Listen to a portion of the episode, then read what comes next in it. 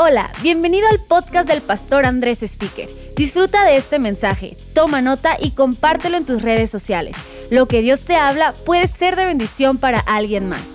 Hola de nuevo, qué gusto estar con ustedes el día de hoy en todos los campus Más Vida y en cada casa, en línea, en cualquier lugar que estés conectado. Bienvenido una vez más y estamos en nuestra serie Las siete iglesias del Apocalipsis y hoy es la última parte, es la última carta todo lo bueno llega a su fin y hemos disfrutado mucho esta serie. Próxima semana comienza una serie nueva de enseñanzas. Pero hoy terminamos esta serie, pues hoy he titulado este mensaje La Odisea, la iglesia rica pero pobre. Rica pero pobre.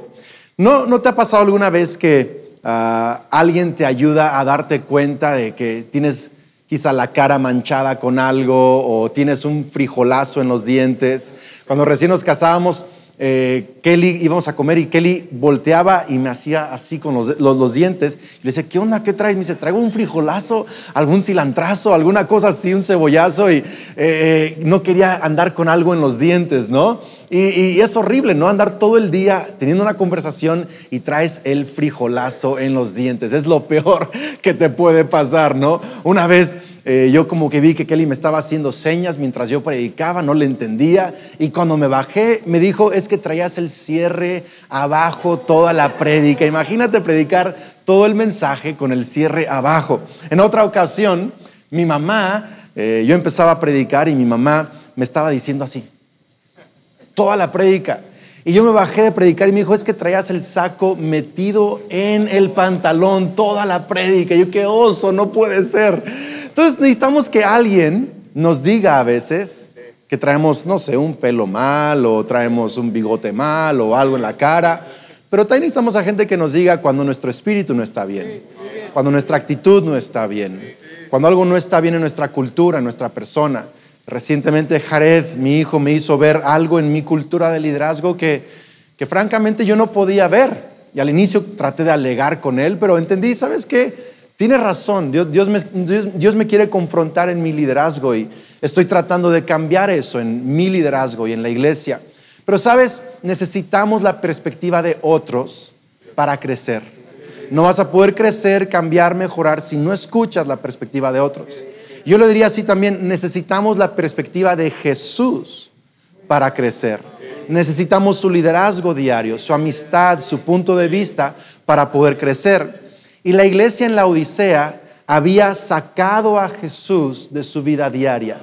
Y es importante esta carta. Hoy voy a hacer un poco diferente el mensaje. Voy a leer toda la carta primero y luego la vamos a analizar. Así que vean conmigo esta carta que Jesús escribe a la iglesia en la Odisea. Apocalipsis 3, versículo 14 dice, escribe esta carta al ángel de la iglesia de la Odisea este es el mensaje de aquel que es el amén. Me encanta esta introducción. El amén, el testigo fiel y verdadero, el principio de la nueva creación de Dios. Yo sé todo lo que haces, que no eres ni frío ni caliente.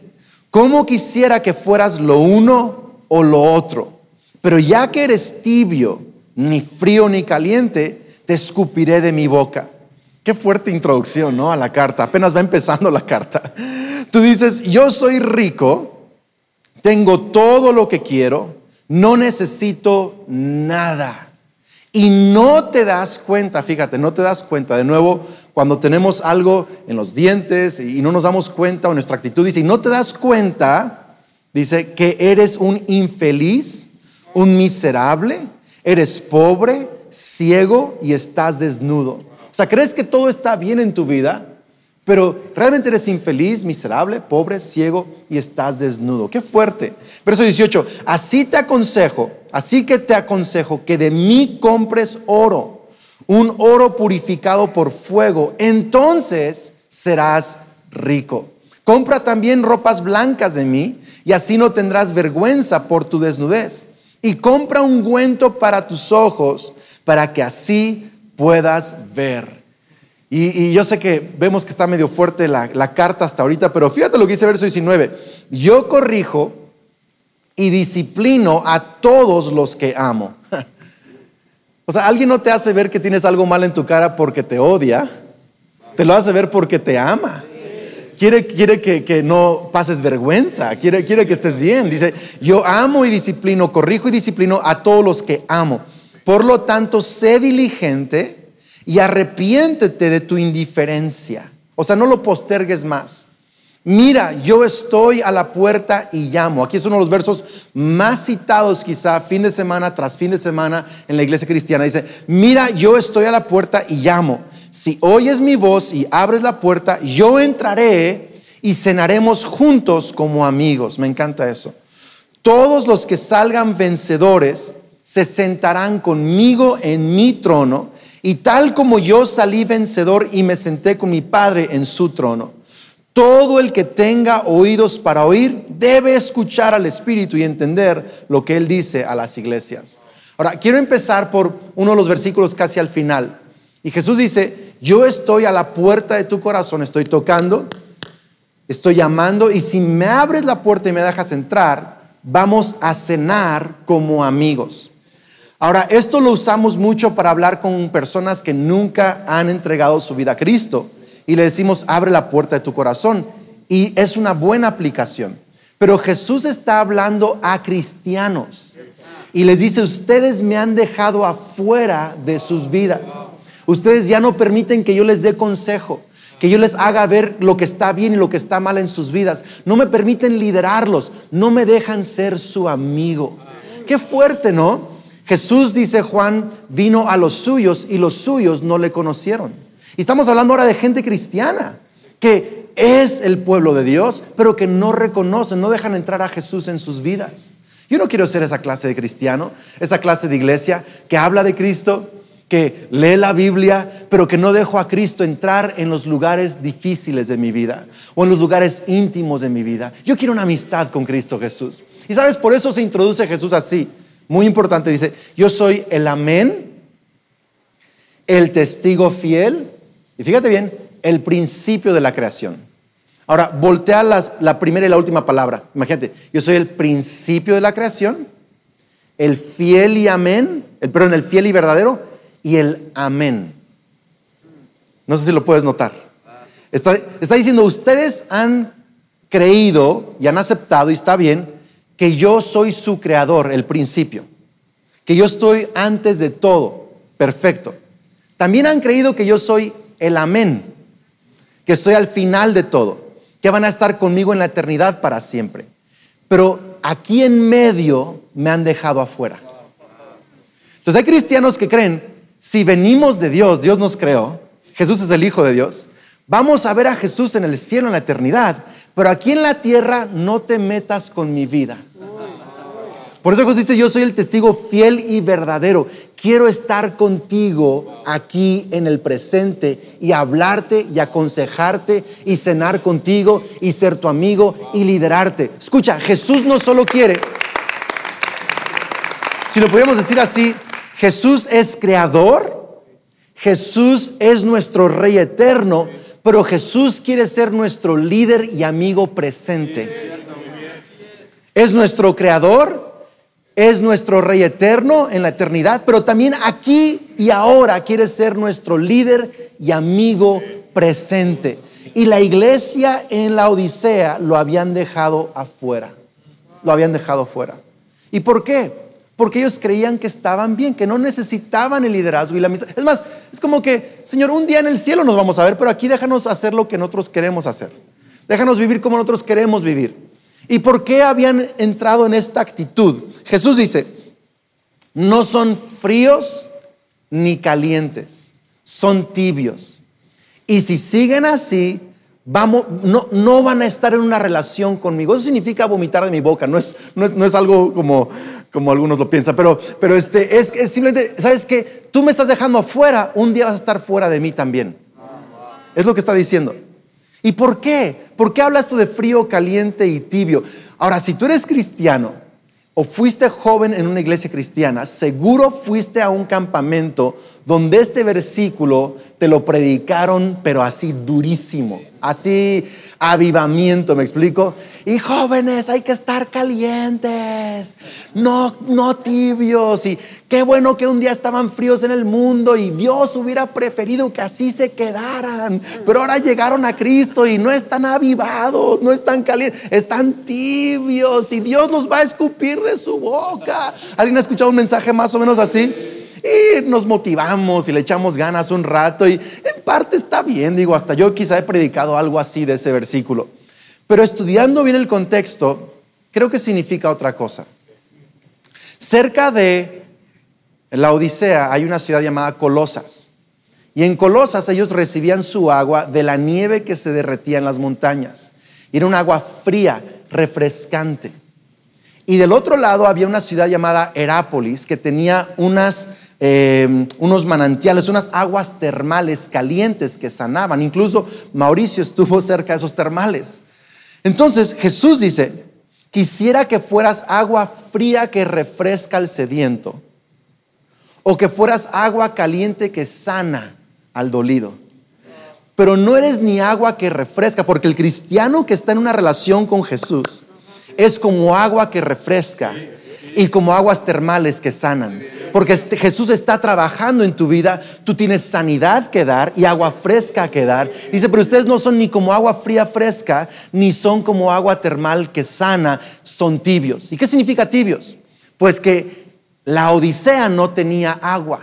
Ellos tenían que traer su agua de otro lugar en unas tuberías, como un acueducto subterráneo, unas tuberías antiguas. Y el agua llegaba, cuando llegaba a la Odisea, era de otra ciudad, llegaba tibia el agua. Y el agua llegaba con un montón de minerales. Tantos minerales que el agua olía a huevo y podía enfermarte.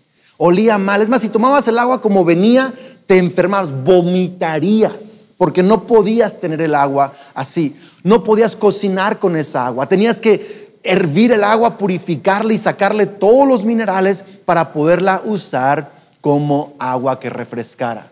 ¿Y qué está diciendo Jesús? Ustedes son como el agua de su ciudad, contaminada. Están contaminados con algo que les ha cerrado la puerta de su corazón hacia mi liderazgo. ¿Y con qué estaban contaminados que habían dejado a Jesús afuera? Pues Jesús se los dice. Les dice, tú dices, verso 17, tú dices, soy rico, tengo todo lo que quiero y me he enriquecido y no te das cuenta que eres infeliz, miserable, pobre, ciego. Entonces, ellos habían caído en el engaño de las riquezas. La Odisea es de las siete ciudades la ciudad más próspera de la región. Hiper próspera. O sea, estamos hablando de, eh, no sé, Dubai, eh, ciudad de Nueva O sea, eh, imagínate la ciudad más rica del mundo. Eso sería la Odisea en ese contexto de ciudades. La gente allí traía lo último en moda, las últimas marcas, el último carro, el último, la, nueva casa que se estaban construyendo, el, nuevo terreno para sus viñedos. o sea, era como que todo era mucha afluencia y negocios y compras. Y los cristianos eran muy ricos también en la Odisea. Entonces ellos querían entrar al cielo, pero no querían que Jesús se metiera con su estilo de vida aquí. Y habían caído en el, engaño de las riquezas. Y hay dos engaños de las riquezas en que habían caído los cristianos en la Odisea. Y aquí Jesús lo explica. Dice, tú dices, soy rico. O otra traducción dice, me he enriquecido. Tú crees que eres rico solo por tu esfuerzo. Y así a veces pensamos, esto me lo gané, yo le eché ganas y por eso tengo lo que tengo. Y sabes que sí le has echado ganas, pero las oportunidades que has tenido, Dios te las ha permitido.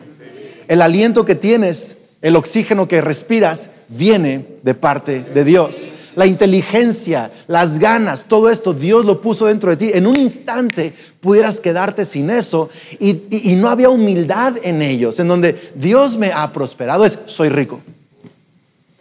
¿Tiene sentido?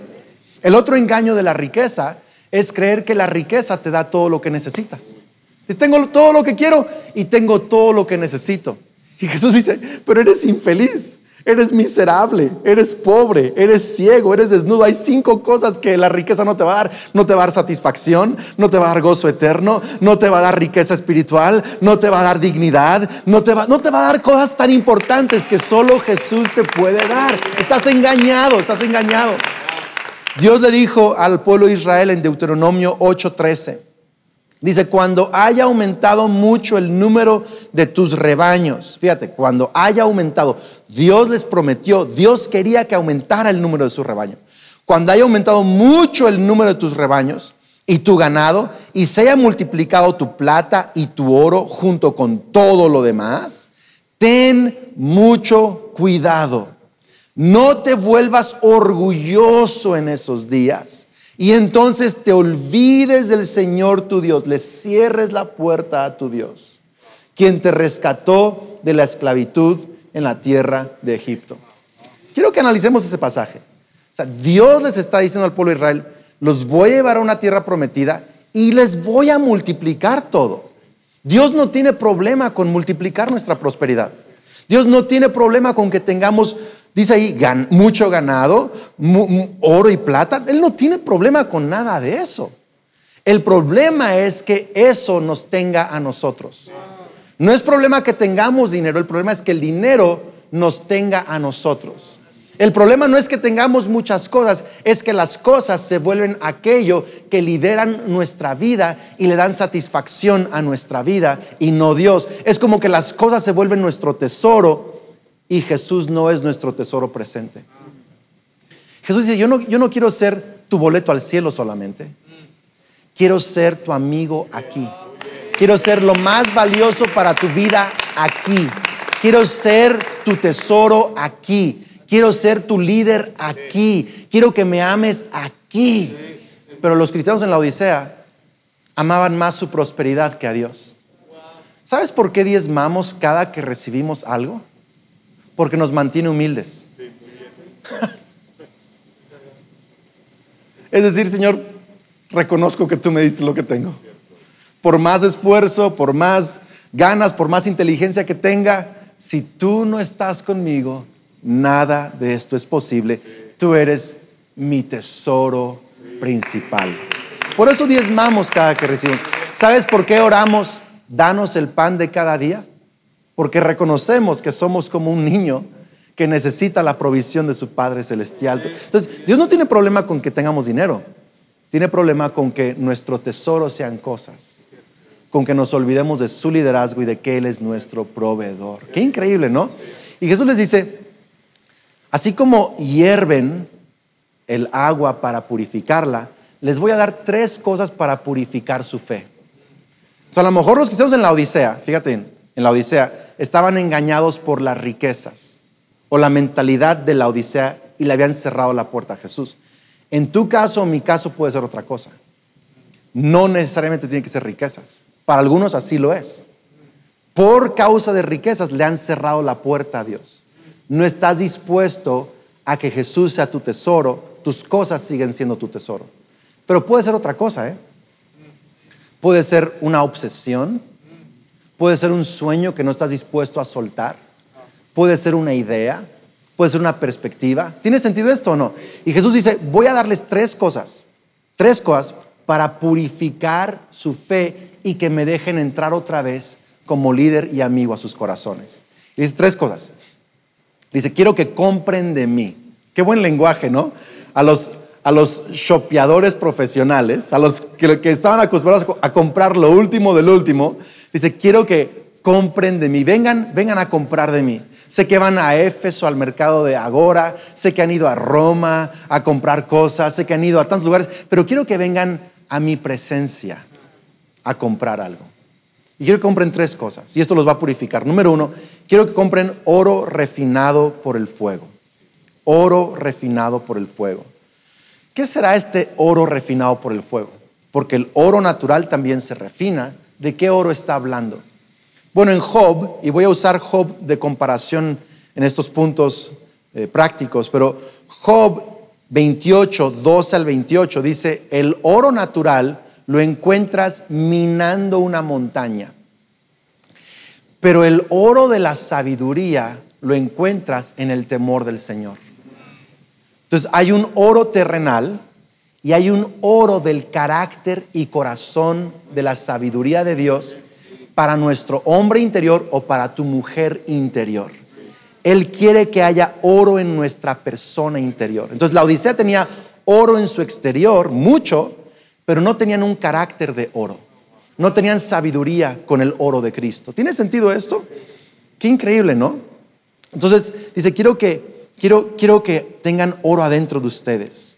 Fíjate lo que dice Job 23, verso 10. Así Dios nos da este oro de sabiduría interior. Dice, Él en cambio conoce mis caminos y si me pusiera a prueba, saldría yo puro como el oro. Señor, quiero que pongas oro en mi hombre interior. Prepárate. Voy a probarte. Ya nadie dijo amén a eso. Voy a probarte. Voy a tratar contigo. Voy a meterme a las cosas que no has querido dejar a nadie entrar. Voy a probar tus motivaciones, voy a meterme con, con cosas. Job fue probado en dos áreas y quiero que las anotes porque eso es importante. Job fue primero probado con su prosperidad y popularidad y después fue, fue, probado con su dificultad y desilusión. Hay dos pruebas de todo ser humano, prosperidad y popularidad y dificultad y desilusión. Algunos creen que las pruebas solo son sufrimiento y no es cierto. Pruebas también son éxito. Entonces, primero, Job es el hombre más rico sobre la tierra, el hombre más próspero, el más popular. Eh, cuando él dice, cuando él dice, cuando yo llegaba al centro de una plaza, todo el mundo volteaba a verme y me recibía en la plaza. Yo era el centro de atención de toda fiesta. O sea, Job tenía popularidad y prosperidad antes de su calamidad. Pero fíjate bien, Job todos los días, si lees el pasaje, ofrecía adoración a Dios. Porque Dios seguía siendo su tesoro principal. No le importaba la popularidad, no le importaba la cantidad de dinero, a él le importaba que Dios estuviera en su vida. Y Job, Job pasó la prueba de la prosperidad. La Odisea está en la prueba de la prosperidad, pero no están dejando que Dios trabaje en ellos en la prosperidad. Y algunos necesitan preguntarle a Dios, Señor, ¿qué me estás probando a mí el día de hoy? ¿Qué estás haciendo en mi vida? Entonces, Job pasa la prueba de prosperidad y luego Dios le dice al, diablo, ¿ya viste mi hijo Job? Tipazo. Ese cuate, aún con prosperidad y todo lo que tiene, no me ha negado ni una vez. Y Satanás dice, pues por eso, porque se la, la tiene bien cómoda, se la das bien fácil pero quítale todo y vas a ver. Y Dios dice, no, no, no, yo sé que soy su tesoro principal. Así que, dale, quítale todo. Y el diablo va y le quita todo a Job. Y Dios dice, eh, Job dice una frase tan famosa que dice, Dios dio, me probó con lo que me dio. Dios quitó. Pero bendito sea el nombre del Señor. En otras palabras, Job mantuvo a Dios primero en su vida. Mantuvo la puerta abierta de su corazón a Dios en prosperidad o en dificultad. Y sabes, Dios quiere probarte. Creo que el día de hoy Dios está trabajando en ti, nada más no te has dado cuenta. Creo que Él quiere refinarte. Creo que las dificultades no solo son mala suerte. Quizá el diablo las envió o alguien más las envió, pero creo que Dios puede usarlas para purificar tu oro interior. Puede hacer, puede trabajarlo para darte sabiduría en tu hombre interior. ¿Tiene sentido esto? En tu prosperidad, Dios también te está probando. Está viendo si Él sigue siendo lo primero y más valioso en tu vida. En fin, pregúntale a Dios, ¿qué estás queriendo enseñarme en esta temporada? Creo que eres mi creador, creo que te veré un día, pero ahorita quiero que trabajes en mí, quiero que me purifiques, quiero que trabajes en mis motivaciones, quiero que hagas algo profundo dentro de mí. Número dos, dice Jesús, compren de mí ropas blancas, ropas blancas. Las ropas blancas hablan de la justificación de Dios. Cuando tú pones tu fe en Cristo Jesús, dice la Biblia que eres justificado, que eres aceptado delante de Dios como justo. Pero ¿sabes qué es interesante? Que los de la Odisea ya eran justificados, entonces en posición eran aceptados por Dios, pero aquí en la tierra no estaban viviendo con justicia. En otras palabras, Dios no solo quiere que seas llamado justo delante de Dios, quiere que aprendas a vivir como un justo.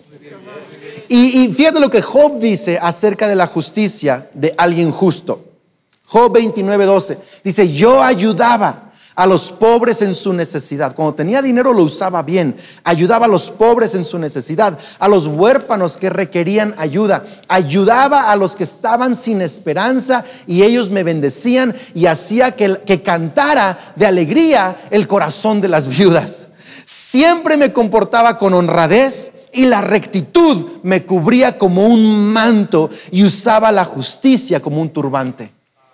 Job está diciendo, la honradez, la rectitud, la justicia me cubrían. ¿Y sabes cómo practicaba la honradez, la justicia, la rectitud? Ayudaba al pobre, ayudaba a la viuda, ayudaba al todo el que necesitaba esperanza. Estaba allí para ayudar al que necesitaba mi ayuda. Eso es hacer justicia. Que yo tengo quizá fuerza, tengo ánimo, tengo la palabra de Dios, tengo recursos económicos. Los voy a usar no solo para mi comodidad, sino para sacar de lo injusto, de la vida injusta a alguien más. Ayudarle a tener esperanza y bendición otra vez. Entonces, yo quiero agradecer a todos los que son parte de Amo mi ciudad en cada campus más vida. Quiero agradecer a todos los que apoyan con despensas cada semana, a los que están yendo a cárceles, a, casas hogares, a los que están haciendo el trabajo difícil de ayudar a gente en necesidad, porque tú estás vestido de justicia. Y quiero retar a los que no están haciendo mucho para traer justicia a su mundo, a que te vistas de ropas blancas. Así compras ropas blancas de Dios. No importa qué marca de ropa traigas puesta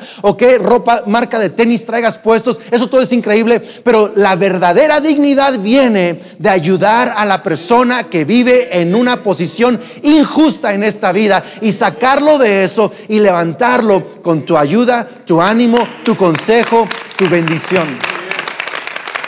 Y por último, dice, compra de mí ungüento para los ojos.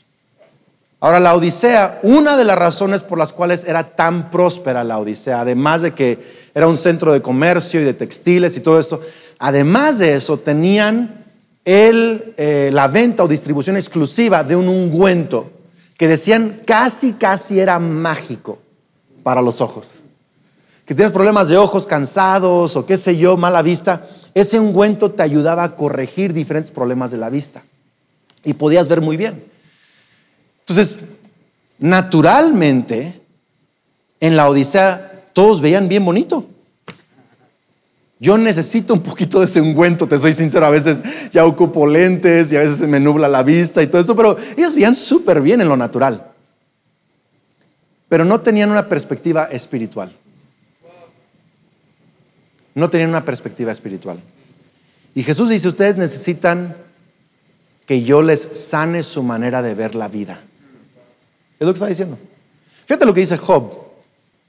Porque yo hago el paralelo entre Job y la Odisea. Porque Job fue probado. Dios trabajó en él. Dios lo sacó, Dios, lideró su vida. Y la Odisea no quería dejar a Jesús entrar. Así que por eso lo comparo. Pero Job 42, verso 5 dice, fíjate qué increíble, cuando Dios por fin se le aparece. Dice, hasta ahora solo había oído de ti. Pero ahora te he visto con mis propios ojos.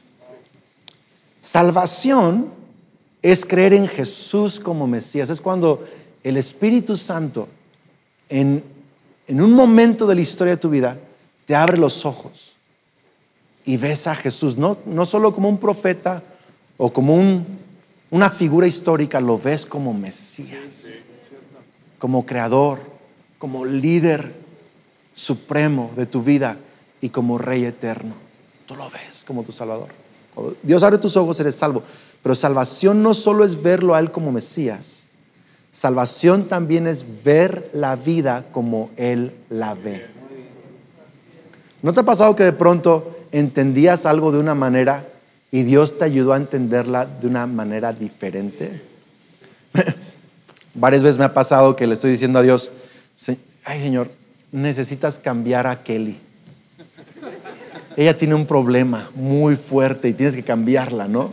Yo, yo, yo antes pensaba que mi esposa era muy, eh, lo hemos platicado, no, se va a ofender cuando diga yo esto, pero yo, yo pensaba que mi esposa era muy carnal.